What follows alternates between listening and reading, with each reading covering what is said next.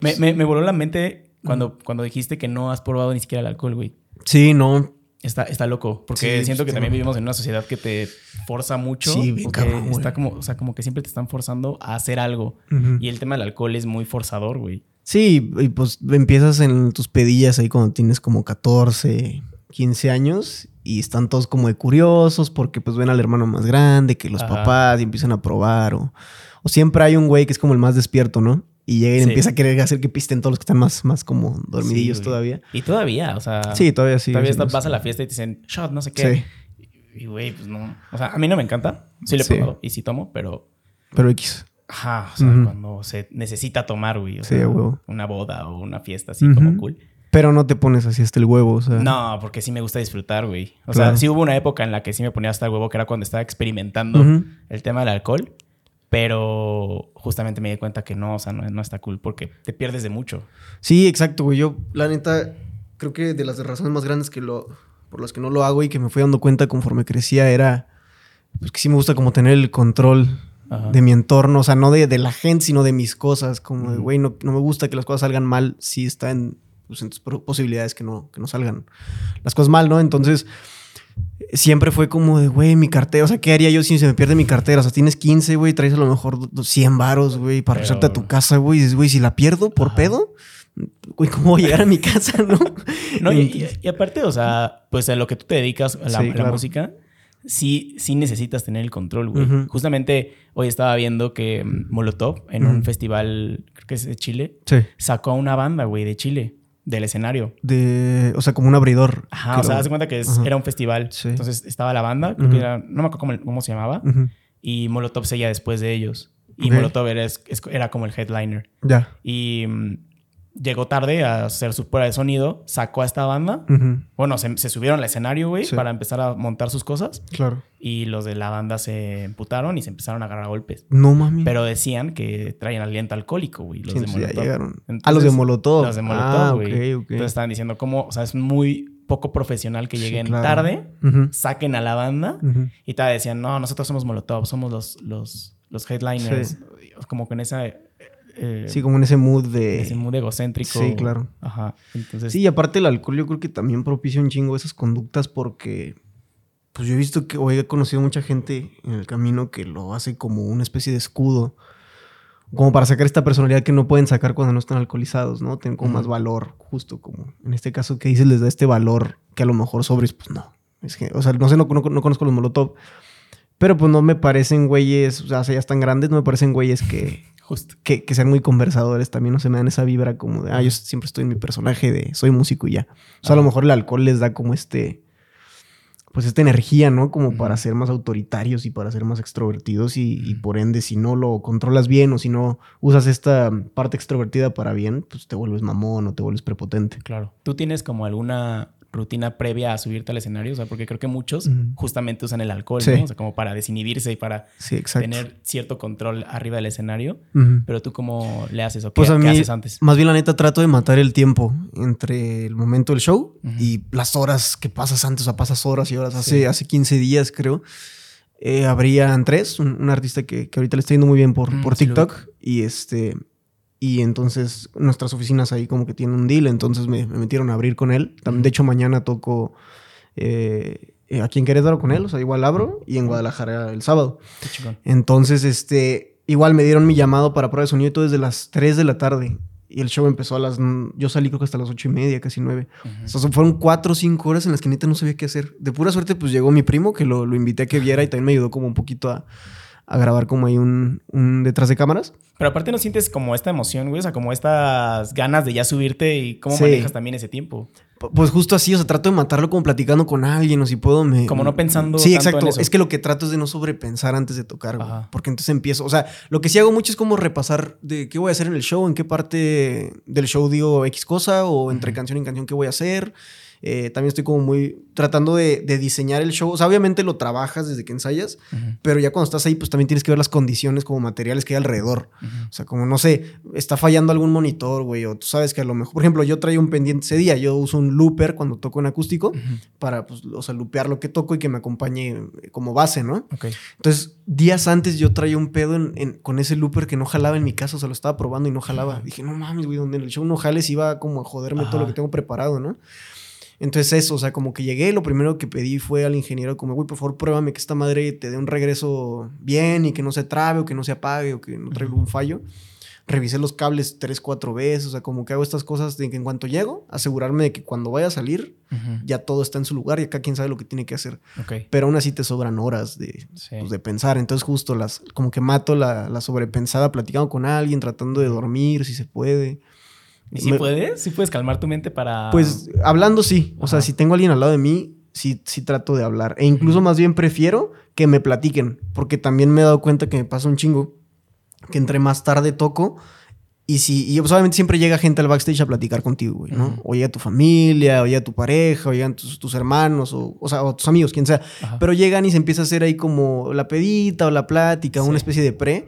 Y a mí no me gusta platicar tanto porque siento que se empieza a cansar la garganta de hablar. Mm, Entonces, cuando salgo al escenario, me ha pasado dos, tres shows que se me va la voz porque hablé un chingo. Entonces, ya ando como Ajá. bien ronco cuando, No cuando salgo. Entonces, más bien prefiero como sentarme a que alguien me esté hablando o distrayendo. Y aparte supongo que cuando estás en el backstage también hay un chingo de ruido de la- del, del público que va llegando, Sí, también claro. gente y no sé qué, entonces tienes que forzar también más la garganta, Sí, ¿no? eh, justo eso, como que empiezas tú a levantar la voz porque ya, Ajá. ya pasó el de producción gritando que falta no sé qué, y de este lado está, no sé, la gente de merch o un técnico. Ajá. Entonces todo el mundo empieza a alzar la voz hablando en, en lo que ellos les, pues, les toca hacer, Ujú. y tú a lo mejor en tu plan más relax de solo distraerte, también alzas la voz Sí. y pues te la vas acabando. Vi que hace poquito, no sé si es el mismo show, pero que tocaste en el foro, en el Indie Rocks. Sí, en el Indie Rocks fue ese. Fue justo. ese. Sí, sí, sí. Es que qué chingón, porque o sea, el Indie Rocks es, es icónico, ¿no? O Sí, sea, es en la Ciudad de México del- es ajá. como, como de aquí para arriba ya eres un artista más, más consolidado. O sea, es como el Indie Rocks, haces el Indie Rocks, creo que después haces el Lunario, eh, ¿Y el auditorio? sigue el Metropolitan Ah, y el Auditorio Nacional.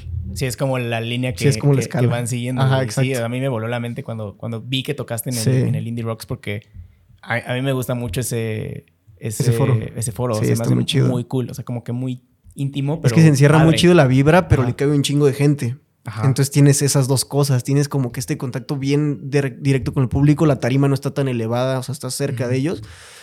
Pero a la vez es un chingo de gente, güey. O sea, no, tú nomás ves manos levantarse y no sabes como de fondo cuánta gente hay. Claro. ¿Crees que haya sido, es, es como tu show más grande hasta el momento o no? No, mi show más grande fue en 2019, aquí en la ciudad de Querétaro. Eh, estuve junto con Caloncho de Headliner en un festival que hicieron en Sejuve, Ok. el Día de la Ah, sí. Juventud. Ajá. Entonces, era, éramos Midnight Generation, Caloncho y yo. Hasta arriba, y luego los demás eran bandas, me parece que aquí de la ciudad. Entonces, pues esa vez me tocó. Creo que empecé a las. Se fue retrasando, creo que salí como a las siete y media, 7.40. Ujú. Y luego también me acuerdo que se acercaron a mí atrás el, mi stage manager a decirme como, güey, tienes 15 minutos más. Y, No y yo, puta, ya no traigo más canciones, güey. Entonces yo le dije, no, pues sí, me voy a, ba- o sea, la neta me voy a bajar, no la voy a forzar. Ok. O sea, Pero- te bajaste, no, no, no te quedaste. O sea, 15 terminamos minutos. nuestro show normal. Ok. Por- te va a pon tú- sobrar 15 ajá, sí, me sobran 15 minutos. Ajá. Pero eso también les dio tiempo, como es un poquito de que Midnight Generation traía un chingo de equipo, güey. O sea, traía muchos sintes y madres que conectar. Entonces, como que él medio les dio chance también de entrar tranquilo. O sea, de no llegar así como aventando cosas y conectando en chinga. Sí. Entonces les dio para que entraran bien. Pero sí, ese ha sido mi show más grande porque pues, es, un- es el primer festival en el que toco. Este, y aparte, creo que había como entre 8 y 10 mil personas. Entonces, pues sí, era un chingo de gente. Órale. ¿Cuántos, ¿Cuántos le caben a la Alicia? Que al Indie Rocks. Al Indie Rocks me dijeron que le cabían como 500. Ah, ok. Ujú. O sea, sí es un chingo Sí, más. es una diferencia bien cabrona, No, güey. güey. Sí. ¿Y, y cómo, cómo es atrás del escenario? O sea, ¿sí convives con los artistas, por ejemplo, en este caso con Caloncho? O... Pues es que Caloncho llegó más tarde. Ajá. O sea, como que ya nomás me bajé y, y lo saludé así como de lejos. Me llevo más con Johnny, con su. con el del sax. Ujú. Y con este. Bueno, aquel entonces no estaba. Creo que se llama Moy. Sí, el, su, su guitarrista. Que ahorita es su guitarrista y el de los sintes. Pero en aquel entonces no éramos cuates, lo conocí después. Pero sí me llevo más con Johnny. Este. Pero pues sí, o sea, como que te encuentras y te saludas. O sea, a menos que. Por ejemplo, ahora que estuve, también acompañé. a- pero más como nada más en el cotorreo. O sea, estuve en el, en el. ah, ¿Cómo se llama el de aquí de Querétaro? El que hacen en el GNP. Ah, ok. Ajá. Y entonces iba acompañando a algunos artistas de Nakama, que pues, somos cuates y todo. Ahí sí te topas a todos entrando y saliendo, porque pues es una fila así de fondo, con camerinos a los lados. Entonces de repente alguien sale del baño y entras, por ejemplo, me acuerdo que estuvo bien surreal que yo venía a agarrar una hamburguesa, güey, no había comido nada. Y entonces va entrando Jimena Sariñana con su hijo y su esposo. y yo, verga, güey. O sea, porque yo la amo, así de estoy chiquito, güey, sí. Y yo así como, hola. y luego de este lado está Carlos Sadness y entonces te empiezas a encontrar. Brat y también estaba ahí como platicando y todo. Entonces está muy cagado eso, pero siento que esos festivales más grandes sí se prestan más a, la conversación. De hecho, ahí pues se cierran muchas cosas, se cierran colaboraciones, este, tours o cosas así. Y en, el de acá, pues no, porque todos llegamos con una hora bien diferente. Recuerdo que todas las bandas antes de nosotros estaban ya como subiendo, subiendo así todos, entonces sí alcanzaban a ver cuando bajaban, pero de cuando yo me bajé, Caloncho llegó como media hora después. Ah, ok. Entonces, este, ya había llegado Midnight Generation, con ellos no, o sea, no me cotorreaba. Entonces, pues ellos no, o sea, nomás vi pasar, subirse. Y si Caloncho llegó después, lo saludé rápido y después nos fuimos. ¿Cómo, ¿Cómo fue este momento en el que te diste cuenta que te querías dedicar a esto, güey, a la música? Porque sé que, bueno, escuché el podcast que grabaste con sí. y eras futbolista, güey. Bueno, que le estabas tirando a ser futbolista, pero y es muy diferente la carrera del futbolista a la carrera del músico aunque tienen ciertos parecidos, podrían tener, pero es diferente, güey. ¿Cómo, ¿Cómo te diste cuenta que te querías dedicar a esto? Pues es que fue, fue una transición como bien natural que realmente yo no, pues como le he platicado mil veces, no buscaba, porque mi familia no me lo inculcó. O sea, no, pues nadie es artista. Y sí, todos son deportistas, todos lo fueron en algún momento, ¿no? O hay una pasión por el fútbol en, en especial. Entonces, este, yo regreso de lo último que hice como futbolista, que fue jugar en, en Pachuca, en la sub-17. O sea, estuve como en el equipo a prueba. Cuando ya iba a quedar, pues me lesiono y me regresan porque es como, pues no van a cubrir tu lesión si te acaban de, de meter al equipo, ¿no? O sea, ni siquiera te dan un contrato, pues dicen como, güey, nos va a salir bien caro rehabilitarte para ver si quedas eh, bien, ¿no? Después de esto. Entonces me regreso, según yo, a, rehabilitarme a, Querétaro. Iba a regresar a Gallos, a, a, rehabilitarme con ellos porque me estuve preparando con Gallos antes de irme a Pachuca. Ok. Este. Y en ese inter, pues obviamente mi papá me pregunta como, ¿qué vas a hacer? ¿Vas a seguir jugando? Todavía estaba en prepa. Entonces era, ¿vas a seguir jugando? Este, o ya lo vas a dejar. Eso se cruzó con, con esta parte de, que redes, o sea, el tema de redes empieza como a emerger muy fuerte. Empiezo como a agarrar seguidores ahí por crear como contenido, se podría decir, en redes y, tal. Y eso se cruza con que ya era mi último año de prepa y, mis compañeros, tres, cuatro compañeros de la escuela, pues hacemos una banda. Okay. Entonces, inicialmente éramos un proyecto. En ese entonces estaba bien fuerte Bastille, con mm, la de Pompey. Entonces, queríamos ser Bastille, Arctic Monkeys. O sea, era como nuestra, nuestro pedo, ¿no? Para allá íbamos, según. Entonces empezamos a ensayar un chingo la segunda mitad de ese año, que creo que fue 2014. Y este. Y entonces, pues ya cuando está a punto de acabar el año, yo busqué como presentarnos por primera vez. Yo la verdad no sabía nada del medio, entonces fue como, según yo o lo que entiendo, tocas un chingo y eventualmente algo va a pasar. Como que no sabía bien cuál era la, los pasos a seguir en pues la industria, ¿no? Creo que es para todo, ¿no? Sí. O sea, como que haces, haces, haces, haces, no sabes ni para qué. Exacto. Y eventualmente te empiezan a llegar oportunidades. Sí, y lo vas entendiendo, ¿sabes? Empiezas a entender el juego, pero tienes que jugarlo un chingo. Sí. Entonces, este para mí eso era, ¿no? Obviamente ahorita que ya entiendo más, ya puedo incluso hasta aconsejar a amigos más chicos de cómo desarrollar su proyecto para que no se quiebren la cabeza como yo lo hice, güey. Que también era, era otra época porque fue una transición cuando los medios tradicionales dejaron de ser tan importantes como lo digital. Antes, con los medios tradicionales, tienes que tocar un chingo, ir a entrevistas, ir a la radio, ir a la tele. Ahorita, neta, si un TikTok se te vuelve viral, ya tu banda ya la lleva de gano y hay un poquito, güey. o tú como solista ya avanzaste unos 10 pasos, güey, porque ya no te, ya tienes esta putiza de andar gastando tanto dinero o tanto recurso y no sé, consigues que alguien te grabe una rola sencillita, pero pues que la gente conecta con ella y eso ya te hizo avanzar 10 pasos. Y aparte ya ni siquiera necesitas tanta producción, o sea, como antes, de que tenías que meterte en el estudio y grabar y contratar a alguien para que te lo mezcle y ahorita ya lo puedes hacer tú en tu cuarto, güey. sí, güey, ya estoy en cabrón, aprendes en YouTube, güey. Ajá, y que la gente ya ni siquiera espera la calidad enorme de audio, güey. O sea, creo que conectas más con una canción que se graba desde el cuarto y que hasta que se escucha el eco. Sí. Y así, como que siento que tiene esa vibra también como, como padre. Pues es que, ¿sabes que Lo que digo un chingo es que que TikTok y, las redes, pero sobre todo TikTok, creo, como que democratizó bien cabrón el arte. Sí. O sea, antes a todo mundo lo veías como, verga, es bien difícil ser artista, güey. Tienes que tener un chingo de dinero y tienes que hacer esto. Y ahorita es como, no, güey. O sea, búscate un tutorial en YouTube. Puedes conseguir un programa, no lo hagan, pero puedes conseguir un programa craqueado de, producción, güey. O en GarageBand o en el que tengas en tu compu. Y, este, te armas una rolita en acústico y es un putazo, güey. Sí, güey. Y además ya, los, o sea, ya las tienes tú. O sea, ya tienes las herramientas como para para poderlas enseñar tal vez ya a una disquera o a un productor o, a un manager o alguien que te, que te empiece a ayudar para crecer tu proyecto. Sí, y se acercan a ti y ya te ofrecen una mejor producción, pero tú ya traes ahí de gane. Tienes seguidores, tienes números y todo, que es lo que importa. ¿Qué, opinas de, TikTok, güey? O sea, porque también creo que mm, sí democratiza el arte, pero también siento que es tanto contenido que es a veces, a veces difícil como que catalogar o, sacar lo, realmente bueno, güey. Sí, sí, sí, cabrón. Hay videos que neta, o sea, yo veo cuentas que se hacen súper virales y tienen un video, ¿no? Que se hizo súper viral. Su primer video. Es el único video que tienen. Y eso está cabrón, güey. ¿Cómo, cómo, ¿Cómo lidias tú también con eso? Porque sé que también tuviste un, un video viral y a partir de ahí tú aprovechaste para esto, pero como que tampoco tenía nada que ver el video con lo que tú haces, pero lo aprovechaste muy chingón. Pues yo siento, de hecho, o sea, está bien chida esa pregunta porque el otro día estaba, que, creo que despuesito del Indie Rocks, fui a cenar ese lunes con, con Zach, un amigo muy querido que también es artista. Y pues el güey obviamente lleva mucho, o sea, lleva toda su vida en la industria. Él, ha aprendido un chingo, él desarrolló mucho de mi proyecto musicalmente y al día de hoy es una influencia muy grande para mí, pero sobre todo es como un amigo muy querido. Entonces, cada que nos vemos, platicamos justo de, oye, ¿cómo te está yendo? ¿Cómo es este pedo? Como con, él reboto un chingo de ideas que, que, como que no están ahí flotando en mi cabeza, pero digo, güey, no sé si con cualquiera las puedo conversar y tampoco si cualquiera va a coincidir. Porque sí somos medio puristas en ciertas cosas de la industria, y yo siento que a veces yo soy un poquito más abierto de mente que él, pero igual sí somos como medio arraigados a ciertas ideas. Entonces decíamos como que sí está bien chido que democratizó el arte que permite que todo mundo que quiera ser artista experimente, pero eso ha bajado el estándar de calidad de lo que la gente busca. Y entonces, pues ves un video y al que sigue, al que sigue, y entonces tu algoritmo también te va llevando a 500 artistas o 500 personas intentando ser artistas. Pero entonces ahora cada vez se exige menos de lo que una canción tiene que tener para funcionar. O, y también se te pierden los artistas. O sea, pon tú, alguien da un madrazo con una canción, pero no puede tener una carrera. Porque entonces eh, no le da seguimiento, no sabe cómo llevarla. y, entonces siento que ahorita, y era lo que coincidíamos él y yo, que cada vez se están haciendo más One Hit Wonders en, ahorita en la industria. Y todos son chavitos. y es que el tema de los One Hit, one hit Wonders me, me vuelve la cabeza también porque creo que la música hoy en día está hecha para eso, güey. O sea, para que se creen canciones virales que se hagan virales, que se olviden en dos meses, pero, para, pero tú ya tienes como esa lista. Entonces, tú como artista. Y solo la canción, güey. Y solo el artista desaparece, güey. Eh, no lo ubicas, no sabes quién es. Es como, ah, la canción de TikTok, la canción de Reels.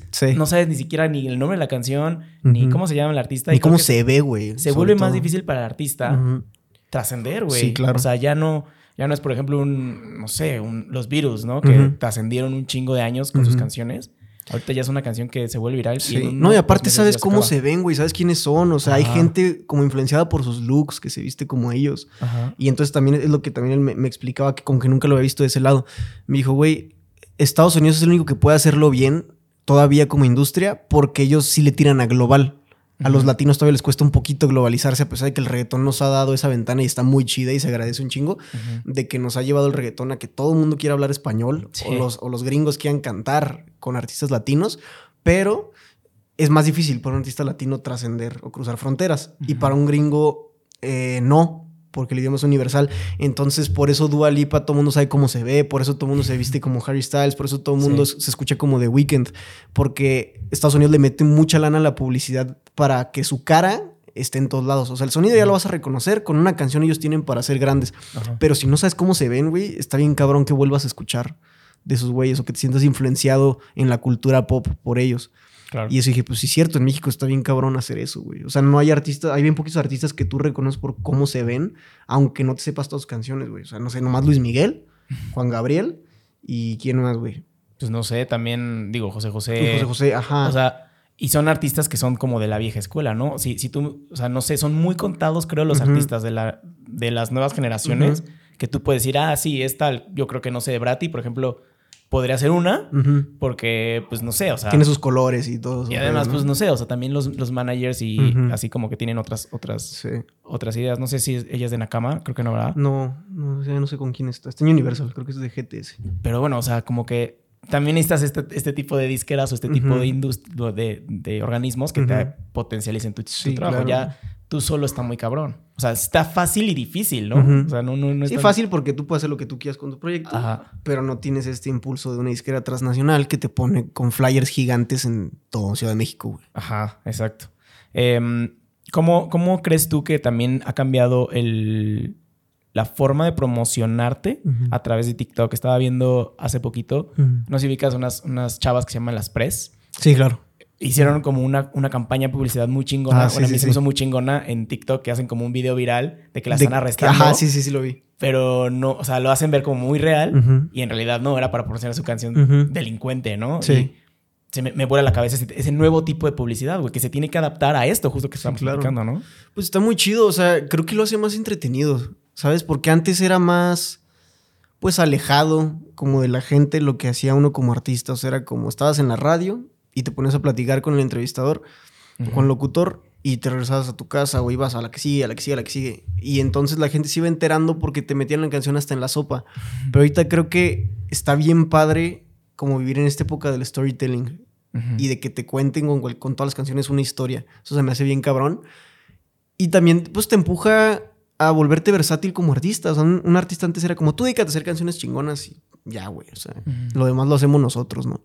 Y ahorita que todos son independientes o que están prefiriendo el camino de la independencia, pues, por muchas razones, eh, pues te empuja también a resolverte la vida en todos los ámbitos, ¿no? Ajá. Y entonces, obviamente ellas sí tienen un equipo bien chingón detrás, pero también mucho le tienen que meter cabeza ellas porque al final ellas hacen sus TikToks, ellas hacen sus bailes, este, se les ocurren pues, diferentes dinámicas en sus redes, ¿no?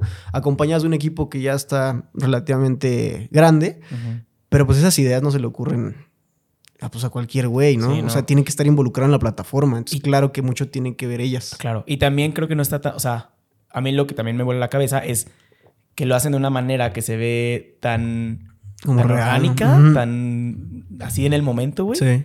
Que creo que la gente es por eso que se queda, ¿no? Sí, como claro. que dicen, no mames, las arrestaron. Pero en realidad seguramente hay como toda una producción detrás de ese arresto, ¿no? Sí, sí, sí. Entonces, Pues los policías, güey, ¿cómo consigues un policía? ¿Cómo Yo cuando vi eso dije, o sea, Ajá. ¿cómo, cómo le haces, no? Sí. Entonces sí, sí hay una, una producción detrás de y está muy chingón esta nueva, de, de- esta nueva forma de promocionar. Porque aparte también veía que tú, pues, sí, sí, sí, sí tuviste esa transición de los medios tradicionales a los nuevos este, medios para promocionar Sí. tu, tu música, ¿no? O sea, sí vi entrevistas que te, graba- que te daban en la tele o, Sí. o en el radio y ahorita estamos en este, en este podcast, pero también Claro. tienes TikTok. O sea, ¿cómo, cómo te, te has ido adaptando a eso, güey? Pues nada más es como entender, o sea, sí cuesta trabajo, y más cuando vienes como de esa, o sea, generación, no porque esté muy lejos, pero porque la transición fue como bien brusca. Ajá. O sea, fue de un año a otro, ya dejaron de hacerle caso a la radio y a la tele como, como un año antes lo era de importante, y de repente ya todo se trataba de hacer historias en Instagram, de Facebook Lives en ese momento. Ujú. Obviamente ahorita llegamos al punto de TikTok, que tiene como unos dos años más o menos, Más que agarró menos. esa relevancia para la industria en especial. Y pues nada más es como entenderlo. Al principio sí me, sí me costaba. O sea, me acuerdo que mi manager era como, haz TikToks de lo que sea, güey, no importa. O sea, vas a encontrar como lo que se adapte a ti. Porque yo le decía, no, es que no quiero ser este güey cagadito que baila encuerado o, ¿sabes? Ajá. Y era como, no, güey, es que no tienes por qué hacer eso. Ve a este güey, ve a este güey, ve a esta morra, y así. Y entonces eh, prueba todo y encuentra como lo que a ti te va. Y a mí, pues, la neta me gusta un chingo la comedia. O sea, pues me gusta como ser pendejón cuando, cuando se puede, ¿no? Ajá. Entonces como que he encontrado mucho como el hacer chistes sobre las cosas que hago o, o sobre las cosas del proyecto, como que tener esta relación muy cercana con, con mi audiencia Ujú. Y tratar de encontrar como memes y mames que se hagan ahí como medio, medio grandes, Sí. pero que se entiendan como entre la gente que sigue mi proyecto y yo. Y pues eso como que va afianzando la relación y también el, el apoyo pues hacia la música, ¿no? Y además también creo que aprovechas muy bien esto, güey. O sea, haces estos memes y mames Ujú. y los vas llevando hacia lo que realmente importa, ¿no? Que es tu música y tu carrera, ¿no? Sí, sí, pues es, o sea, es como encontrar la manera. Digo, hay gente que, por ejemplo, he visto un, un cuate que se llama Erich. Ese güey cuenta como las historias, como su música es como más triste y más folk. Se pone a contar historias como con, con imágenes de películas o de cómics o así. Y se me hace súper chingón, pero es algo que a lo mejor a mí me costaría más trabajo hacer. Ok. Y, y justo, por ejemplo, en mi caso, yo encontré que de mis canciones puedo sacar memes o los mames que están pasando en Twitter, pues los relaciono. De hecho, ahorita estoy escribiendo una, una canción de esa manera. O sea, un, un mame que vi en Twitter, bueno, que como que vi que este año fue muy grande esto de los casi algo y así desde que empezó el año.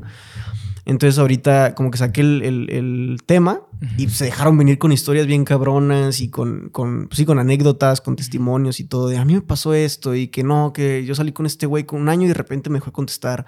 Ah, hubo alguien que hasta había ya viajado y no sé cuántas cosas habían hecho, como, pues, como una pareja ya sólida. Y de repente, no, regresamos y cada quien por su lado. Y ay, cabrón. Entonces, obviamente todo el mundo se está dejando caer con sus experiencias y ahorita en estos días hemos estado como armando la rola y pues voy a tratar de que salga a fin de mes. Ahorita se, nos cruzó una gira, afortunadamente, que vamos a hacer eh, entre las fechas de Andrés y unas, y unas mías. Entonces, todo octubre pues vamos a estar tocando las primeras semanas de noviembre y seguramente por ahí sale ya la rola. Está, está chingón esta, esta parte que comentas de lo de los casi algo, o sea, cómo adaptas este tipo de situaciones cotidianas a tu música, ¿no? Y también escuché que te gusta hacer eso, ¿no? O sea, que analizas estas situaciones cotidianas y las buscas hacer canción o arte. Bueno, ahí también era otro tema que quería platicar contigo, ¿no? O sea, cómo, cómo diferencias el arte y el, y el entretenimiento. Pero esta parte de, de, poner situaciones cotidianas y hacer las canciones a mí se me hace muy chingón, güey, porque creo que todo el mundo conecta con eso también. Sí, pues creo que es lo que. Creo que es, muchas de, es mucho de lo que trajo TikTok también a la mesa en la industria musical, ¿no? Que la gente pues busqué historias ya no como antes tan dramáticas y tan romantizadas y tan grandes, o sea, es más como un, pues la neta todos los días nos veíamos saliendo de la escuela para irnos en metro de regreso a nuestra casa y esa era mi costumbre con mi pareja. Y de repente un día pues, ya no era mi pareja, era un casi algo porque me gusteó. Y son cositas bien, bien simples, o sea, que tú ves pues suceder todos los días, güey, o sea, pasas caminando o en tu carro o en, lo que te transportes y ves en la parada de camión dos novios pues chavitos, ¿no? Ajá. Y no sabes qué está pasando entre ellos, pero es algo a lo mejor que parece enorme, pero es algo bien cotidiano porque tú pasaste y lo viste como de, ah, sí, dos chavitos novios y te sigues. Y a lo mejor ahí está pasando una historia bien cabrona. Sí. Es como que agarrar eso de que, güey, yo lo vi como algo bien, ah, pues sí, unos chavitos ahí nada más cotorreando, besándose, lo que sea. Y está pasando a lo mejor un universo bien grande de entre ellos, en, dentro de ellos. Y eso, como que eso ponerlo en canciones, pues todos hemos sido los noviecitos de la para de camión, todos hemos sido los noviecitos de manita sudada, todos hemos tenido nuestra primera relación tóxica, nuestra primera relación a distancia, más ahorita con el internet. O sea, creo que ya a nuestra generación les tocó mucho ya este pedo de, de las relaciones a distancia por eso, güey, porque se, se, daban más fácil, entre comillas, la comunicación. Claro. Entonces todo eso, pues siento que es bien fácil, pues llevarlo a, a una rola que obviamente tiene que tener ya a nivel estructura, pues un ganchito o algo pegajoso, pero que a mí lo que me gusta es que aparte que estén pegajosas o, que se te queden, pues también traigan ahí un fondo, o sea, que sí digan algo. ¿Tienes como algunas, no sé si actividades o, rutinas que hagas para captar ese tipo de situaciones cotidianas? Sí, eh, pues como, lo platicaba justo en, el podcast que escuchaste, me gusta, cuando estoy sobre todo en Ciudad de México, aquí en Querétaro sí, pues me transporto más eh, pues en, carro. Y igual pues sí trato de fijarme cuando ando en la calle, como que me quedo viendo a la gente o veo qué andan haciendo o de repente, pues no sé, cacho algo que alguien está haciendo que me llamó la atención y me le quedo viendo como para tratar de adivinar qué le está pasando, ¿no? O qué es como su situación con, con su pareja, lo que sea. Y en Ciudad de México, pues me salgo mucho a caminar, me subo mucho al metro, o sea, todo el tiempo en el metro. Entonces, pues observas, o sea, te sientes un rato y de estación a, estación te vas dando cuenta de que los noviecitos del fondo se van peleando, ¿no? Y los de acá están ahí a veces hasta echando pasión o, o de repente ves al del teléfono y pues quieras o no, como en los memes, de repente estás de metiche viendo lo que están escribiendo, güey, y te das cuenta que traen un pedote bien cabrón. Ahí se están peleando bien fuerte, ¿no? Es como que de esas cositas agarras, pues, este, referencia, o es lo que yo tiendo a hacer para, para escribir. Es que sí está, está chingón eso porque justamente son las situaciones que conectan, ¿no? Y que pueden parecer tan cotidianas y tan insignificantes, pero como dices, o sea, detrás de esas eh, pareja que se está peleando en, en, la calle, pues hay toda una historia, güey. Claro. Y que a todo mundo nos ha pasado y que todo mundo puede conectar con eso, ¿no? Sí, te empiezan a justo, o sea, ves esas cosas y luego haces este ejercicio en redes como el que hice, donde es como vacíenme aquí en esta cajita lo que les pasó y te das cuenta que hay patrones pues obviamente somos seres humanos, no somos tan diferentes uno del otro. y, yo soy mucho de la idea como de que estamos hasta divididos como en grupitos. O sea, no, ahorita no creo que me va a tardar mucho en, describirlo, pero a grandes rasgos siento como que pues no sé, a lo mejor yo pertenezco al grupo de la gente que es muy ansiosa, muy aprensiva. Entonces yo tiendo a provocar que me pasen ciertas cosas en la vida por mi ansiedad y por ser tan aprensivo. Por ejemplo, a lo mejor tú eres más light. Entonces como eres una persona más desprendida de las cosas, más despreocupada, pertenece a un grupo de gente que como esa es su actitud, le pasan N tipo de cosas diferentes a las mías, pero similares a las de tu, tu tipo de, de personalidad, por ejemplo, ¿no? Entonces, eh, pues sí, o sea siento que analizando esas cosas es muy fácil que todo el mundo conecte porque todo el mundo va a decir como, sí, a huevo, a mí también me pasó. Porque eres ese tipo de persona y ese tipo de situaciones te pasan a ti. Y no eres el único, hay millones y millones de personas que lo viven igual. Entonces, este, creo que haciendo canciones así, como agarrando ciertas temáticas en específico, dirigidas a, ciertas personas que viven cierto contexto, pues es muy fácil como llegar a ellos y que ellos conecten de vuelta, que digan, sí, pues a huevo, a mí eso claro que me ha pasado y me pasó casi igual que el güey de al lado. Claro. Como, o sea, yo, yo noto esto como, como un ennichar, no sé qué está la palabra, sí, ennichar como también tu contenido, ¿no? O sea, porque hay artistas que se dedican como a hacer canciones para la peda, o hay artistas como tú que tal vez se dedican a hacer canciones para más la cotidianidad y para este tipo de gente que se sienta conectada contigo, ¿no? Claro. ¿Sí tienes como eso como en, mente para hacer este tipo de cosas? Sí, sí, sí. O sea, claramente las canciones que yo hago, ninguna me parece que podría sonar en una peda. Y de repente hay amigos que por molestones las ponen, ¿no? Pero hasta me incomodo, porque digo, de entrada siempre te incomoda un chingo como ver o escuchar lo que tú haces, ¿no? Pero, pero sí siento que ninguna canción que yo tengo realmente va por allá. Y sí me gusta más que sean canciones para irlas escuchando mientras manejas, no sé, mientras corres o haces ejercicio, mientras estás haciendo, pues justo a lo mejor un traslado en transporte público. Creo que algunas de mis canciones pueden funcionar para eso. Pero sí, o sea, como más para tu día a día, ¿no? Entonces, eh, creo que sí, como dices, pues sí, yo voy más como ese nicho. Sí, justamente hace, pues ya, ya tiene bastante, yo creo como un año, año y medio que platiqué con este Leo, Leo Pintado. Y hablábamos justo de eso, güey, que, las, que la música ya no está hecha en géneros, sino en moods. Exacto. ¿No? O sea, como música para escuchar. Si, tú ves las playlists de Spotify, ya, ya no escucha, ya no ves rock, pop. ¿no? ya ves como mood para mientras llueve, mood para escuchar en el carro. Sí. Y eso está loco, güey. a mí se me hace muy chingón identificar eso y ya no tener que decir, ah, yo no yo soy eh, pop rock. ¿no? o sea, claro. Yo, soy un artista que hace canciones para escuchar en el carro. Eso es lo que soy. Sí, porque se abre mucho también a la colaboración, que es algo que está bien padre. Antes no se daba, empezando por, por lo grandes que eran las disqueras y lo burocrático que era que artista de Sony pudiera colaborar con artista de Universal. Ahorita es como, güey, vamos a hacer una rola porque pues, está bien chido hacer rolas juntos y porque se vería bien cagado tu voz con la mía en una sola canción. Sí, pues como, no sé, Snoop Dogg y colaborando con la banda MS, ¿no? Sí, claro. Y está cabrón, es una rola que a mí me parece excelente. O sea, me gusta un chingo. Y me gusta un chingo ver eso. O sea, me gusta ver cosas como raras ahorita en la música. Por ejemplo, ahorita como mi sueño bien cabrón es hacer una rola con Santa Fe Clan. Porque sé que nadie se lo esperaría. O sea, sería como, güey, pues este güey blanquito que se ve fresita o algo así con este güey que le gusta más el barrio y el rap. Pero a mí me gusta un chingo el rap, güey. O sea, me gusta un putero. Y desde bien niño me gustaba un chingo el rap.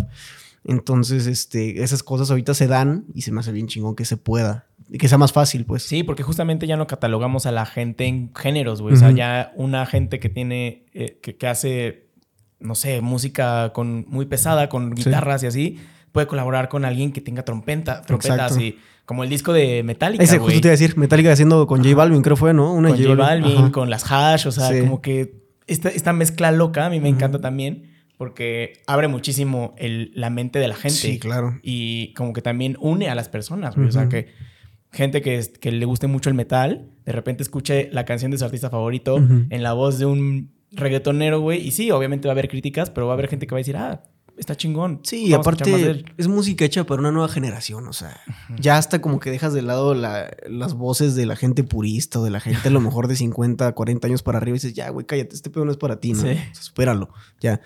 Entonces creo que está bien chido porque el artista también pienso que entiende a quién le está cantando y por eso como que le vale madre y lo hace.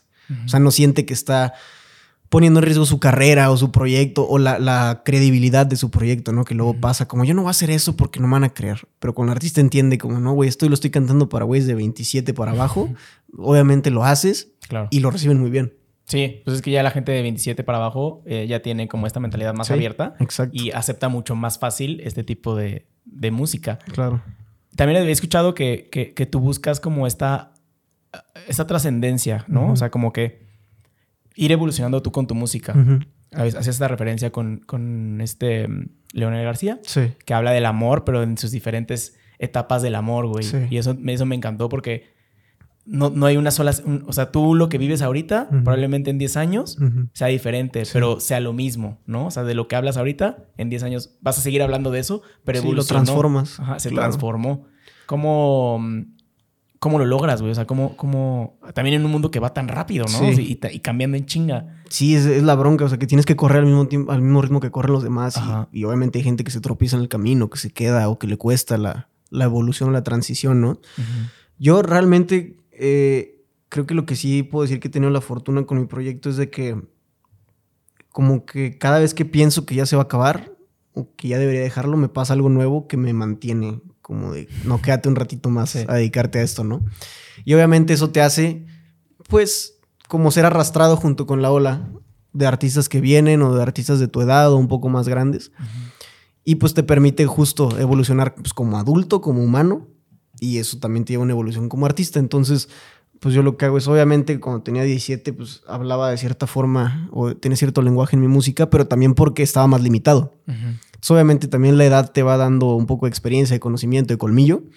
Y, este, y eso como que siento que solito provoca que tu lenguaje evolucione.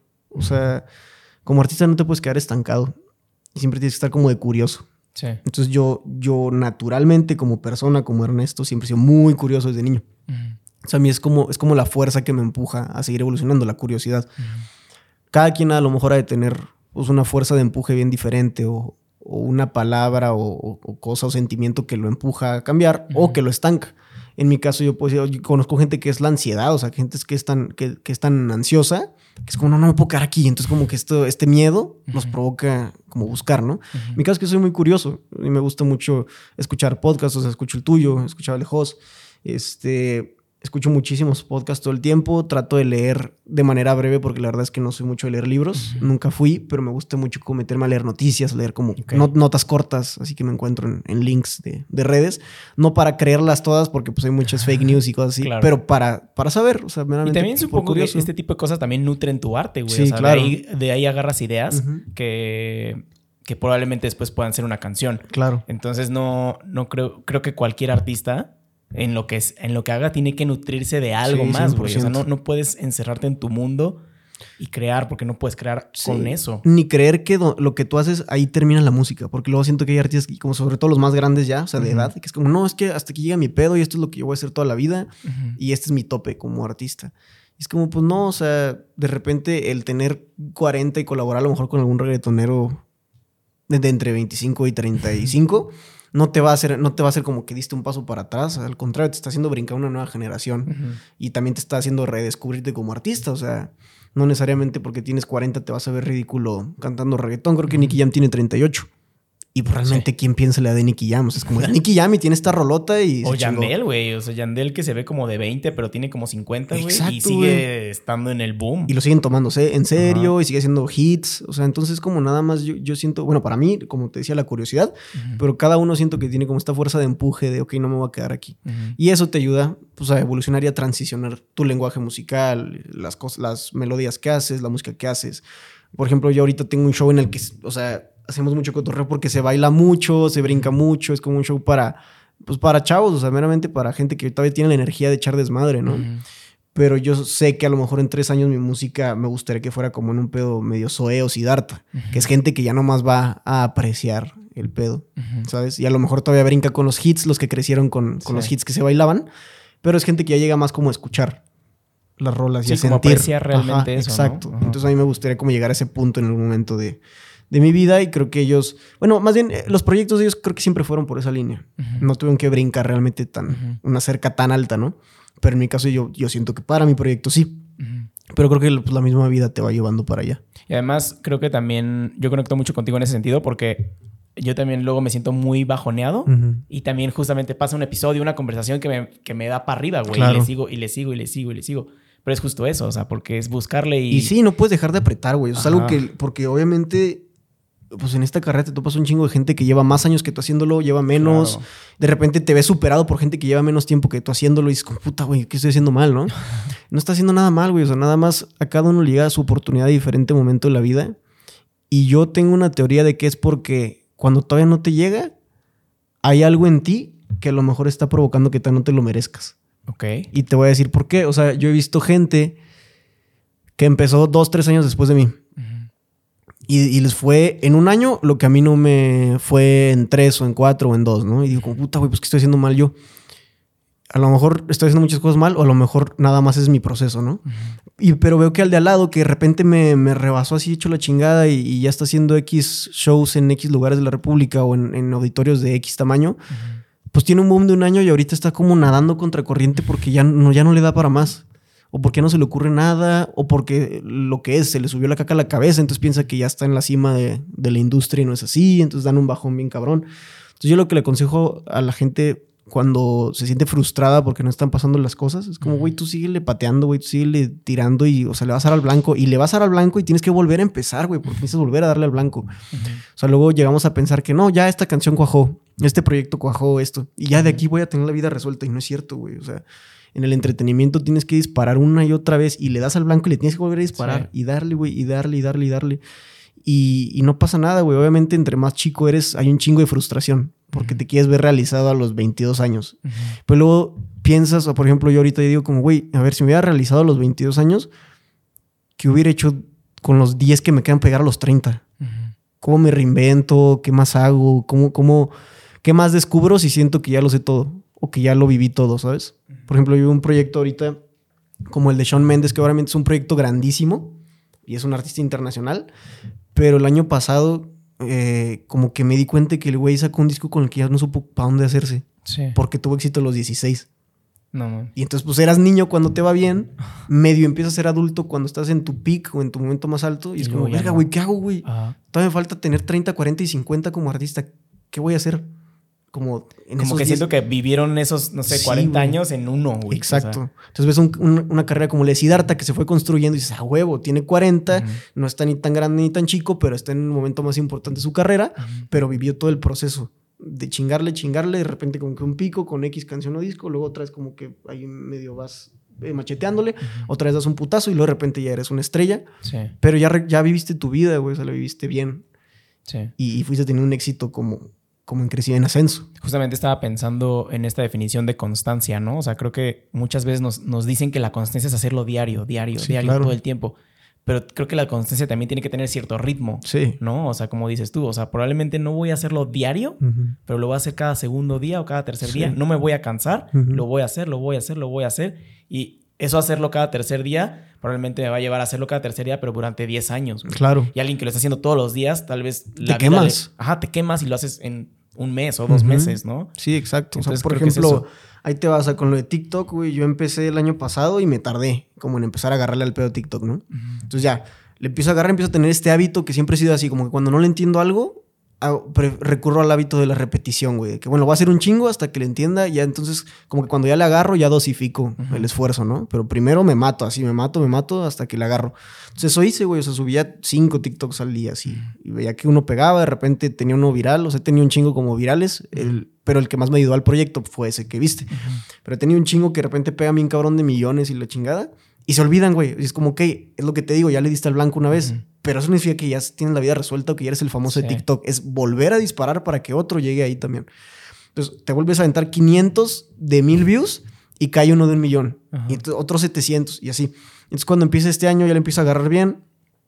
Eh, me empezó también a ir muy bien en la parte de la actuación y todo. Entonces llegué a mitad de año y por primera vez en mi vida, desde que empecé con el proyecto, tuve la oportunidad de tomarme unas vacaciones de verano. Y me la pasé a toda madre, me la pasé tranquilo, viajé y todo.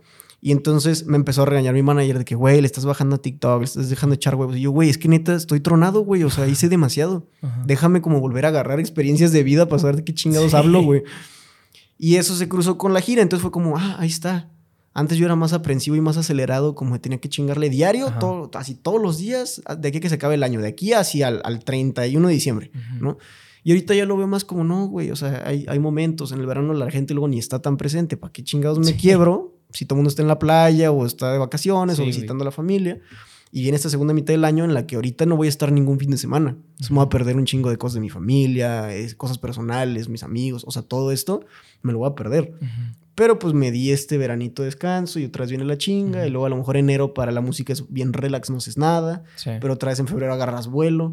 Y entonces aprendes a llevar lo que dices, o sea, como este hábito de, disciplina, pero dosificado, o sea, no te matas. Sí, es como, me imagino como en un maratón, güey. O sea, la gente que corre y le mete el sprint en los primeros 10 kilómetros, a los 30 ya va a estar muerto, güey. Pero el güey que mantuvo el ritmo durante los 42 kilómetros va a llegar a la meta. Claro. Entonces, es, eso.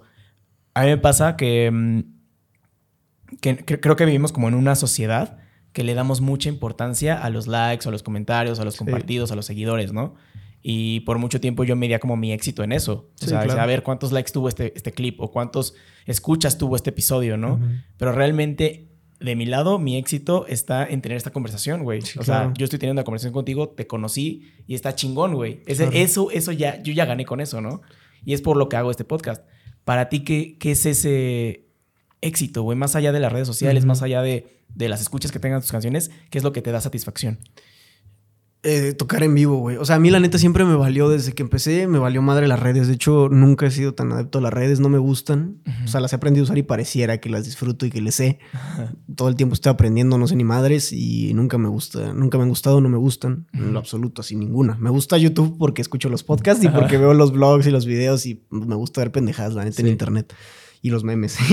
o sea, eso es como mi vida en internet si no tuviera yo que hacer algo en internet, ¿sabes? Eh, pero a mí como que la fuerza que me empuja a seguir haciendo esto es ver cómo cada vez tocas para más gente. Ok. A mí me, o sea, yo disfruto desde que estoy ensayando, me la paso toda madre desde que estoy ensayando, güey. Porque hay gente que le, que le caga. Conozco bandas grandísimas que les da una hueva ensayar y ensayan justo antes del show, güey. A mí, yo sí pudiera ensayar cada dos días, güey. Y desde ahí estoy disfrutando como la parte de tocar. O sea, yo disfruto mucho tocar, escuchar cómo suenan los músicos ejecutando bien la canción. Como que hay algo ahí que me llena como de algo bien raro, güey. Nunca he sabido describirlo. Pero eso me llena un chingo. Entonces, para mí es como, güey, me vale madre si mi TikTok jalo o no. O sea, yo lo que quiero es que el viernes haya un chingo de gente en el, en el show, güey. Eso es lo que me mueve. Como poder turear y, y conocer gente, países o ciudades enteras este, tocando. Y es que también esta parte, o sea, tanto tú como yo, vemos convertido este trabajo en personas físicas, güey. O sea, no somos, no sé, blogueros que nuestro trabajo lo, lo ven, bueno, su trabajo lo ven como en views, ¿no? O sea, nosotros, o en tu caso, tu música la ves ya en, o sea, físicamente la gente que va a tu concierto, güey. son personas, son gente que tiene historias, que, que se levantó ese día en la mañana emocionada a ir a verte y llegó y pagó su boleto y está ahí cantando tus canciones, O sea, ya verlo en el mundo físico está muy cabrón. Sí, porque, porque justo, o sea, hay bloggers famosísimos pero a lo mejor en personas no convierte nada, güey. O sea, no se los encuentra en la calle y nadie se les acerca, güey. es ah, sí, el otra vez ese güey como comiendo en X restaurante, me lo encontré. Y les vale madre. Pero como artista sí es como esta parte de verga. O sea, es que tú, o sea, lo que hiciste, tu obra o, tu trabajo, tu arte, que ahorita hablamos de lo del arte de entretenimiento, eh, pues me movió, me cambió, güey. O sea, a mí a mí, a mí como Ernesto, sí ha habido un chingo de artistas que es como, güey, sí me acompañaste. Yo, yo nunca he podido decir la neta, que X artista o X canción me salvó la vida o algo así, porque afortunadamente nunca he estado en una situación tan compleja emocionalmente en la que sienta que si no hubiera escuchado X canción o algo así, hubiera tal vez cometido algún acto o hubiera como, sí, como querido renunciar a, mi vida o lo que sea, ¿no? Así que he escuchado anécdotas bien fuertes de eso. Sí. Y este, afortunadamente yo nunca he pasado por algo así, pero sí ha habido canciones y artistas y discos que me acompañan como verga. O sea, esta, esta rol en específico me lleva a este momento de mi vida y como que la escuchaba resonaba bien cabrón conmigo. ¿no? Si la escuchara en vivo, pues lloro y me acuerdo, ¿no? Entonces, como artista, creo que afortunadamente tenemos eso, como este pedo de, pues los sentimientos, sí, de, que, ajá, de que te involucras en la vida de la gente y, realmente ni te conocen, o sea, no saben qué haces, güey. O sea, como cualquier güey te levantas en la mañana y vas al baño, güey, y, desayunas, a veces no desayunas. Y ese creo que el, fandom de los artistas es muy fiel por eso, güey, porque se meten tanto en la vida de las personas, o sea, escuchando sus canciones, ¿no? O sea, probablemente tú, tú escribes una canción porque cortaste con tu novia y la gente conecta porque también cortaron con su novia, pero también saben que tú cortaste con tu novia, entonces como que se sienten identificados y eso está chingón, güey. y se hace como este grupito como de amistad, güey. O sea, siento que un actor es como, ah, estuvo bien chido el papel que interpretaste, pero no eres tú. Ajá. O sea, es como interpretaste un güey y te salió bien cabrón. Sí, y está cabrón que la gente conozca al, actor, ¿no? No al personaje. Conoce al personaje, al actor, ¿no? Claro, no sé si el actor es remamón, güey, o súper buen pedo, así. Pero un artista es como, güey, tú, o sea, vaciaste lo que tú sientes hacia nosotros y nosotros hemos vivido lo mismo que tú has vivido, güey. Sí, entonces, hay una empatía bien fuerte. Ajá, sí. está muy chingón. Ahora sí, háblame de esta parte de la diferencia entre arte y entretenimiento, güey. O sea, porque a mí, a mí me vuela la cabeza tu definición y no lo, no lo había pensado hasta que, hasta que te escuché decirlo. Y es muy real, güey. O sea, creo que sí es importantísimo que la gente distinga qué está haciendo, si está haciendo arte o está haciendo entretenimiento, porque esa es la parte en la que ya te puedes enfocar más, ¿no? Sí, pues siento que esa conversación a mucha gente le podría incomodar, sobre todo a la gente que sí hace arte y que quisiera hacer entretenimiento. Y es como saber separar, o sea, el arte es no sé, la gente que hace danza contemporánea, o sea, la gente que, por ejemplo, ahorita estudia en la UAC y, estudia danza o estudia teatro, o sea, esas cosas son arte porque llevan una preparación muy cabrona, muy, muy cabrona que la neta yo como entretenedor o como artista o cantante nunca he llevado a ese nivel, ¿no? Aunque, aunque por más disciplinado que sea, nunca he estado en los zapatos de alguien que de verdad eh, desayuna, come y cena este, teatro, baile, algún instrumento como así súper como a nivel religioso, güey, sí, disciplinado. Ajá, o sea, no. Entonces, para mí eso es arte, porque es algo que, lo trabajas todos los días y que cuando, incluso cuando lo ves, a veces no lo entiendes ni siquiera, o a veces tratas de interpretarlo con todas tus fuerzas y aún así no puedes, o sí puedes, pero, pero también, o sea, está sujeto a la interpretación de cada individuo, pero sí hay un mensaje como viniendo de quien, de quien lo ejecuta, ¿no? Claro. Y como entretenedor realmente es como yo vengo a llenarles un espacio de su día para que no la pasen tan mal. Si lo pusiera en una frase así de simple o si lo, si lo simplificaras o lo redujera, eso es como yo nada más vengo a que la neta si vienes hasta la madre de tu jale o acabas de pelearte con tu pareja o quieres un escape de tu realidad, yo te voy a poner a bailar, cantar y, llorar por dos horas y aquí vas a sacar toda tu energía, ¿no? Pero hay muchos de, de los que somos entretenedores que a lo mejor no traemos un mensaje. Yo procuro sí traerlo dentro de las canciones, pero habrá quienes la neta no se preocupan. Y objetivamente el reggaetón no se preocupa. Pero te entretiene y bailas cabrón y te la pasas de huevos, la neta, te la pasas chingón. Y vas al antro y pues no mames, ni modo que bailes con las de motel, güey, o con las de división, pues no.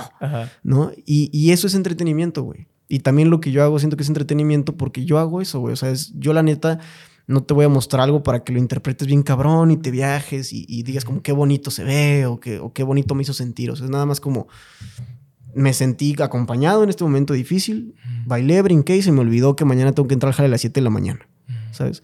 Y entonces, cuando entiendes ambas cosas, también te dejas de pelear con la idea de por qué no se puede vivir del arte. ¿Por qué? Porque la gente, cuando va a entretenerse, busca pagar por olvidarse de. Y a lo mejor en el arte la gente no quiere pagar para pensar todavía más. Sí, claro. ¿Sabes cómo? Claro. Y eso, eso no está. Eh, o sea, eso ya no depende de la gente que hace arte. O sea, ellos simplemente hacen arte y, lo dejan, y, lo sueltan. ajá, y lo sueltas y, te desvives por lo que haces y es como toda tu energía se va ahí.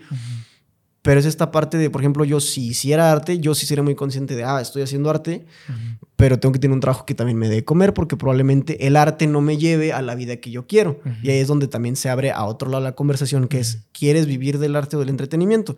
Porque si quieres vivir del arte, nada más entiende que a lo mejor no vas a poder comprarte una mansión o no tan fácil. Puedes lograrlo porque hay muchos casos, pero no es tan fácil como haciendo un reggaetón que tiene un billón de plays, pues eso ya te compró una casa bien, un carro bien, ya traes tus joyas, ya traes este pedo, ya viajaste, todo, ¿no? Entonces nada más como también redefinir eso, qué es el éxito para cada quien y, lo, y si lo que haces va relacionado con el nivel de éxito que quieres. O sea, por ejemplo, yo de entrada sé que como artista latino, pues a lo mejor nunca voy a turear por Europa en lugares grandes. Sí puedes ir, ahorita hemos visto ejemplos de artistas que ya van a festivales en Europa o llenan eh, auditorios o teatros así, pero quién sabe si un estadio entonces, cuando tú entiendes tus limitantes, dices, pues, güey, claro que las puedo llegar a superar, no me da miedo superarlas, tampoco estoy cerrado a que nunca lo voy a lograr, pero entiendes y entonces redefines y no te da tanta ansiedad y preocupación o tristeza o depresión el no llegar a X nivel, porque es como, güey, pues no pasa nada, porque yo entiendo que incluso por mi contexto y mis condiciones materiales es probable que no llegara y no pasa nada. Y es justamente lo que platicábamos hace ratito, ¿no? O sea, que te genera satisfacción a ti. Probablemente alguien que quiera llenar un estadio pues le va a tirar hacia eso, güey, a, llenar estadios. Pero hay gente que no le va a generar esa satisfacción llenar un estadio, güey. Mejor le da satisfacción llenar un venue muy chiquito en Europa. Sí, exacto. Aunque sean cinco personas, pero estoy tocando en Europa, güey. Eso me causa satisfacción. Y hay la experiencia de irte a, otro continente a tocar. O sea, te mueve eso, no la cantidad de para otra persona no le causa, no quiere irse a otro país, ¿no? O sea, quiere triunfar en su país y llenar el Estadio Azteca, ¿no? O sea, es como entender ¿A qué le estás tirando? Sí, y ya. Y, ajá, exacto, para que entonces dejen de pelearse tus ideas. O sea, ese, es mi, mi, argumento más grande con el arte y el entretenimiento. Que eso provoca peleas internas bien feas para los artistas. Los que hacen arte, siento que a muchos les provoca peleas internas gruesísimas de por qué ese cabrón lleno estos lugares y lo que yo hago está más chingón y estoy más preparado. Soy un actor de no sé qué chingados y estudié en siete escuelas y este pinche TikToker fue y hizo una película que ya ahorita ya es este, se va a ganar un Oscar y la chingada. Pues sí, güey, ¿por qué le escogí ese camino? Tú escogiste apreciar bien cabrón lo que haces, pero tienes que entender que tus condiciones materiales, empezando por el mundo en el que vives y la sociedad como se mueve ahorita, no aprecia eso. Desafortunadamente. O sea, tú eres una verga y nunca lo vas a dejar de ser. Pero desafortunadamente tu entorno, que es quien te consume y quien te daría esta economía alta y este prestigio y este éxito, pues no te lo va a dar o no te va a dar el foco a ti porque ellos buscan pues, algo más simple, no quieren pensar. Y no está mal no querer pensar, la neta, vivimos en una sociedad ahorita bien difícil en la que todo el tiempo tienes que estar viendo cómo sobrevivir. Sí, güey. Pues, o sea, güey, ¿por qué voy a creer que las últimas dos horas de mi día, de las 8 a las 10, eh, todavía pensarle más de lo que pensé todo el día? Sí, porque me voy a echar un, no sé, una obra de teatro de Shakespeare, ¿no? Exacto. Ya no, ya no, ya no, mi cerebro ya no me da para eso. Sí, ya estoy bien quemado. Y eso no es culpa del artista. Pero sí tienen que entender y poner esta línea para decir, ok, entonces ya no me frustra tanto, porque no es mi culpa. Porque a veces se culpan. Y eso es lo que se me hace más rudo y, más fuerte, e incluso puede llegar a ser hasta traumante y no, no, se me hace chido para el artista. Y es que también, o sea, en un mundo en el que las redes sociales son tan relevantes en nuestro día a día y vemos, como, como dijiste hace ratito, ¿no? Al TikToker que se, que se lo llevaron y se hizo una película y el güey no es nada talentoso. Y obviamente tendemos a compararnos, güey. O sea, tendemos a decir, no mames, yo hago algo mejor que ese güey y porque a mí no me llevan. Pero es como entender qué quieres tú. O sea, ¿realmente quiero hacer una película? ¿Realmente a mí me gustaría? ¿No? O sea, como que entender eso. Y si sí quisieras, pues haz algo, güey. Haz algo al respecto para que, para que llegues a ese punto. Pero la brújula va a pasar para otro lado, güey. que eso es lo que cuesta un chorro entender. Es como, ok, a ver, entonces a pesar de que soy un actor de siete escuelas y que soy un cabrón y que me preparé no sé dónde y me fui a Estados Unidos a tal. A ver, pero con todo y eso, ¿yo quiero hacer un No Manches Frida? O sea, si ese es el éxito que tú quieres, güey, pues entonces nada más deja de tener este ego tan alto y diriges tu, brújula hacia allá. Hace ser un poco más simplista como, como actor. Y decir, pues sí, güey, o sea, a lo mejor me voy a ver pendejón, pero yo quiero eso. A pesar de que me tomó 10 años prepararme para llegar a una película así. Pero si quieres hacer una película de estas de, cine de arte, güey, o quieres un, festival de canes o así, pues entonces apúntale para allá, pero no te frustres de que no eres un, actor pop. Justo. De que no eres Marty Gareda, güey. A lo mejor es un artista, un, actor este, más de nicho, que te topa gente que nomás está bien clavada en el cine, pero pues estás donde quieres, güey. Ajá.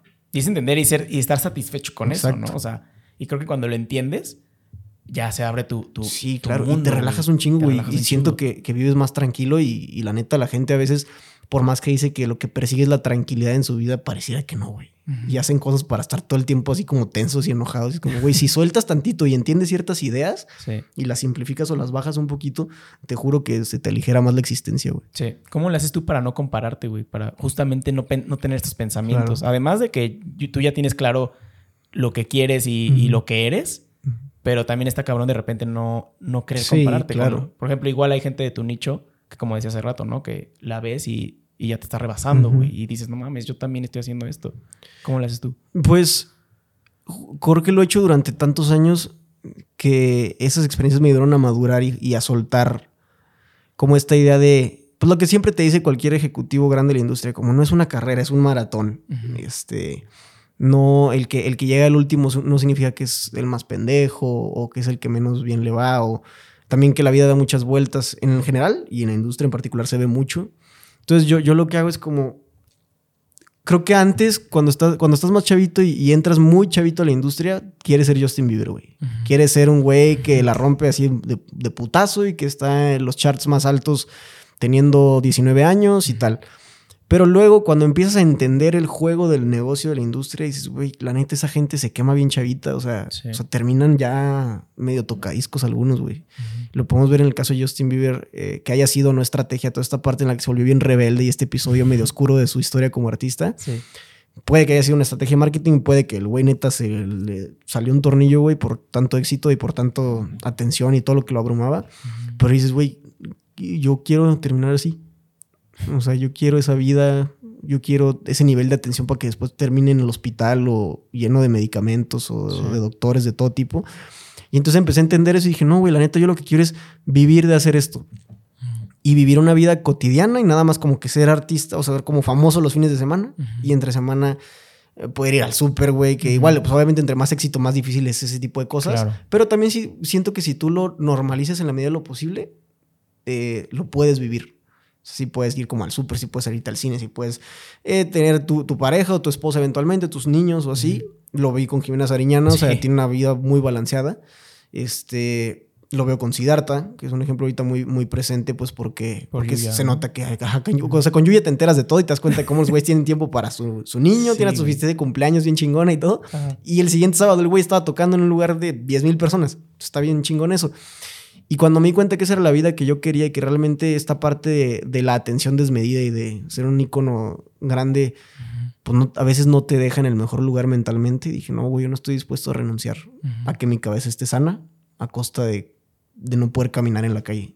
Y además también creo ve. que, como dices, ¿no? O sea, lo vas a hacer así como con esta constancia durante Sí. tanto tiempo que eventualmente ya vas a estar acostumbrado, güey. O sea, como que este, este, este golpe no te llegó de putazo, güey. Y ya no sabes ni cómo manejarlo, ¿no? Sí. Ya vas a saber cómo manejarlo, ya vas a poder ir al súper y si alguien te pide una foto, ya, ya sabes, ¿no? Sí, no andas de mamón, de estresado, de que ya, güey, porque me pidieron 500 antes que tú, güey, ¿sabes? Sí, O sea, exacto. Ya es Ajá. como que, ah, sí, esta es parte de mi vida. Sí, exacto. Ya, ya es tan normal y tan cotidiano que ya es parte de ti, ¿no? Y Sí, porque sí. lo hiciste durante tanto tiempo. Sí, exacto. Y, y- y eso se me hace como lo más sano. O sea, creo que es el tipo de carrera más sana que puede haber. Me gusta. Voy a pasar a la última parte de la conversación, Ok. mi Ernie.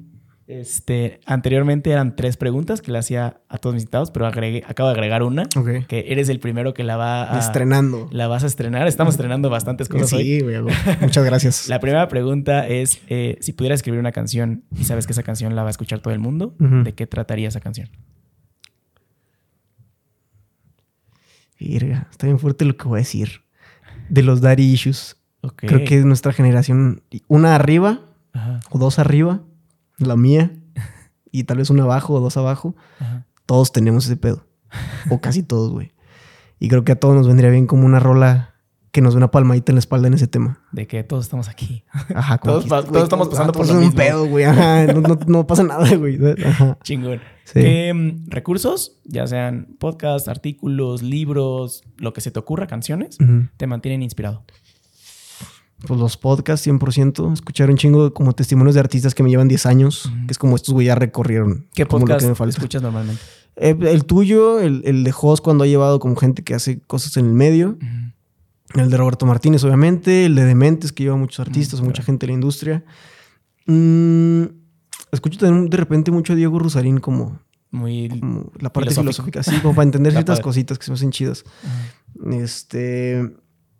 Sellout de los de Panda, de este eh, Arturo y Ricky. Mm, No lo he escuchado. Está, está bueno, güey. O sea, ellos sí llevan puro artista o pura gente de la industria, entonces como que aprendes un chingo. Es como, Órale. como un manual. En su momento, Wax hacía haciendo industria. Sí. También eso me lo aventaba a todos. Mm, creo que ahorita ya. Por ahí hay otros que escucho de ocio, pero como importantes para información esos. Sí, qué chingón. Em, la tercera pregunta es, eh, ¿qué haces de manera cotidiana Mm, para hacerle fiel a, fiel a tu pasión? Pues es que es como lo único que hay en mi vida. O sea, obviamente hay, hay, hay, hay, hay, eh, familia, amigos, pareja, todas, todas estas cosas están ahí. Pero nunca le he entregado tanto tiempo de algo a algo. De, o sea, como yo nunca me he entregado tanto a algo. O más bien por, por tanto tiempo. Es como que ya hay un punto en el que lo ves como, güey, si lo dejo, qué pendejo. güey. O sea, ya no te puedes rajar, güey, estás bien adentro, ¿no? Ya es como que llegas a la línea final o, o- o te mueres, güey. O sea, No, y que ya llevas tanto tiempo, es como, Sí. no sé, si vas de una isla a otra isla y ya estás claro, en medio, Sí, güey, ya, nádale, güey. Ajá. No, te vas a ahogar, pues, güey, ya Sí. mejor llega. ¿no? Exacto. Entonces, eso es lo que me mueve todos los días. Ok, qué chingón. La última pregunta es, ¿qué le enseñarías a los extraterrestres cuando vengan a visitarnos? Verga. Juan Gabriel. A Juan Gabriel. Y a Luis Miguel. Ok. Qué chingón. Sí, o sea, creo que es como, como, o sea, obviamente como artista, pues es como, güey, tienes que conocer esto. de- Ajá, güey. Pero fuera de eso, pues la comida de México, güey. me hace algo bien chingón. ¿Cuál es tu comida Obviamente hablando de cosas simplistas, este, podría enseñarles cosas más profundas, pero creo que ellos entienden más que nosotros, ¿no? ¿Cuál es tu comida favorita mexicana? Mm, los chilaquiles, yo creo. Ok, Los de mi mamá. Ok. Sí, Qué rico. sí, está muy cabrón. Voy a invitar un día a desayunar y están vergas. Hay un, hay uno, un lugar, no sé si lo conozcas, aquí a una cuadra, Ok. que se llama La Trattoria de la Pícola Giovanna. Hola, está bien largo el nombre, güey. Está bien largo, güey. Y es una fonda, güey. Ok. Es una fonda literal. Pero popular, o sea, aquí en la ciudad o como. Sí, según yo es muy popular, güey. Y, y es una casa, literal. O sea, entras y casi casi estás comiendo en la sala, güey. Ok. Y el otro día estaba escuchando la historia de la de por qué se llama la trattoria de la Piccola Giovanna, güey. Es como muy, Como italiano. muy italiano, y- güey. O sea, si te dicen, vamos a comer a la trattoria de la Piccola Giovanna, te imaginas como un lugar de pizzas o algo Sí. así. Pero no, güey. Es un. Y bien mamón. Sí, bien, mamón, pero no, es una fonda, güey, que te dan así de que tu quesito recién hecho, bueno, súper fresco, huevo. tortillitas recién hechas y hay unas enchiladas. Uf. Cabrón. Luego te voy a invitar también para, que, para que vayas a desayunar. Pero la historia es de que un empresario, Creo que gringo, no sé, extranjero, vino a la ciudad y fue a comer a esa fonda, güey.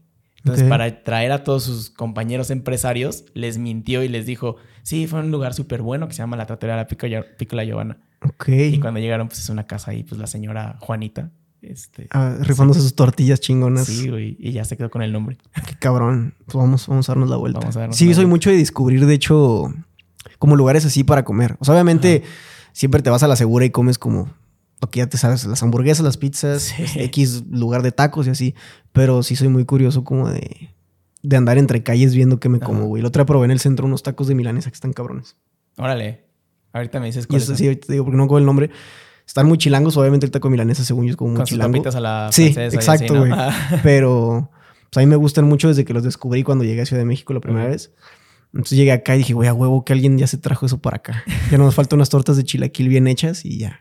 Ya somos Ciudad de México. ya somos Ciudad de México Sí, 2, güey, güey. ya sé. Sí, pues muy chingón, mi hermano. Gracias, güey. Este, estuvo muy chingón la plática. Espero Gracias, que la, hayas Sí, disfrutado. lo ya disfruté último, cabrón. ¿qué, qué estás haciendo que te emociona y dónde te podemos encontrar? Ok, pues en este momento me emociona mucho la, la rola que se está armando, que está a punto de salir en plataformas, yo creo para noviembre. Ok. Pues la gira que se viene, tenía unos cinco años sin turear y pues obviamente por la pandemia esto iba a pasar en 2020, se recorrió dos años, pero ya está pasando, entonces estoy muy emocionado. Creo que la música que estoy tocando ahorita me representa un chingo y me emociona un chingo, entonces es lo que más disfruto de este tour, que no son canciones que me cagan como hace cinco años. y este, eh, pues el ver como que la gente se va sumando al proyecto y que, que, que cada vez va tomo- como tomando un poquito más de, de relevancia entre los colegas músicos, ¿no? Y que cada vez puedo, puedo tener la oportunidad de conocer más gente del medio.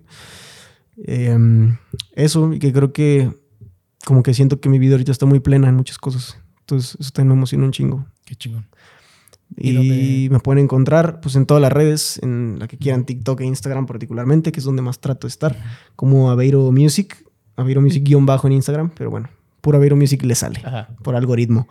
Y en plataformas digitales, la que ustedes eh, escuchen más, o en YouTube también, ahí están todas mis rolas, estoy como Aveiro. Aveiro. Vale, lo voy a dejar aquí en la descripción para que vayan a buscarlo y aquí también va a aparecer.